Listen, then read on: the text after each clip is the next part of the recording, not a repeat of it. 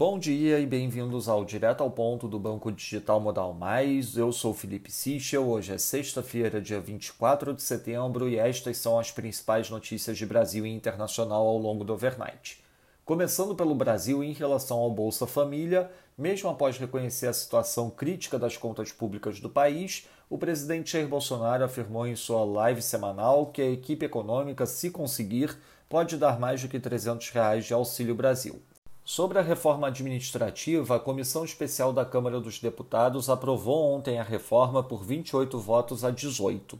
Após mudanças no texto, como a manutenção da estabilidade para todos os servidores, apenas os partidos de oposição, o PV, o Patriota, o Avante e o Solidariedade, votaram contra o parecer. O projeto foi bastante alterado pelo relator deputado Arthur Maia. A estabilidade foi mantida para todos os servidores, não foram criadas novas formas de vínculo com o serviço público e todas as regras da PEC valerão apenas para os novos servidores. Apenas um destaque foi aprovado, que dá status de polícia às guardas municipais, apresentado pelo bloco de partidos formados pelo PROS, PSC e PTB. As outras alterações ao texto foram rejeitadas ao longo da sessão.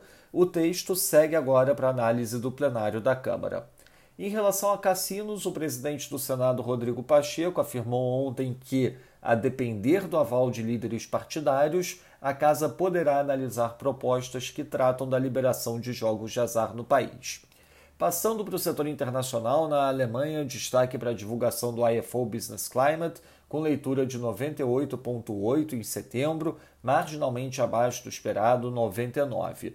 Destaque específico para a abertura de expectativas, com leitura de 97,3 acima do esperado 96,5. O relatório indica que problemas na cadeia logística se intensificaram nesse mês e devem durar ao menos até o final do ano. No Japão, o CPI de agosto mostrou variação de menos 0,4% year over year, abaixo do esperado menos 0,3%. A leitura Ex-Fresh Food and Energy também ficou abaixo do esperado, variando menos 0,5% ante esperado menos 0,4%. Na China, o PIBOC emitiu novas diretrizes com restrições a criptomoedas, indicando que atividades relacionadas são ilegais e que instituições financeiras não podem oferecer esse tipo de serviço. Já o planejador estatal também reforçou a regulação para prevenir qualquer tipo de acesso de novas mineradoras à rede de fornecimento de energia nacional. Além disso, o planejador estatal também indicou medidas para combater o aumento de preços de commodities. Em relação aos jogos de azar, 213 empresas da indústria emitiram comunicado afirmando que irão aderir à autorregulação para evitar vício de usuários. Na agenda do dia, destaque às 8 da manhã para a divulgação das vendas no varejo doméstico. Às 9 da manhã teremos a divulgação do IPCA 15 no Brasil. A nossa expectativa é de um avanço de 1,03%. E às 9h45 da manhã, uma aparição da Mester do Fed. Às 11 da manhã teremos a aparição do Powell e do Clarida e também, ainda durante a manhã, uma aparição da George do Banco Central dos Estados Unidos. Nos mercados, o dólar index no momento avançando 0,06%, o peso mexicano desvaloriza 0,55%, enquanto o ramo sul-africano desvaloriza 1,25%, no mercado de juros, o título americano de 10 anos fechando 2 basis points, enquanto o Bund, título alemão de 10 anos, abre 2 basis points.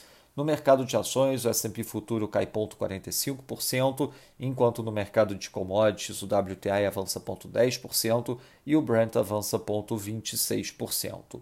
Lembrando a todos que no domingo divulgaremos o nosso Before Market Opens antes da abertura dos mercados internacionais. Essas foram as principais notícias do overnight. Um bom dia a todos e um bom final de semana. Até o nosso próximo podcast direto ao ponto do Banco Digital Modal Mais na segunda-feira.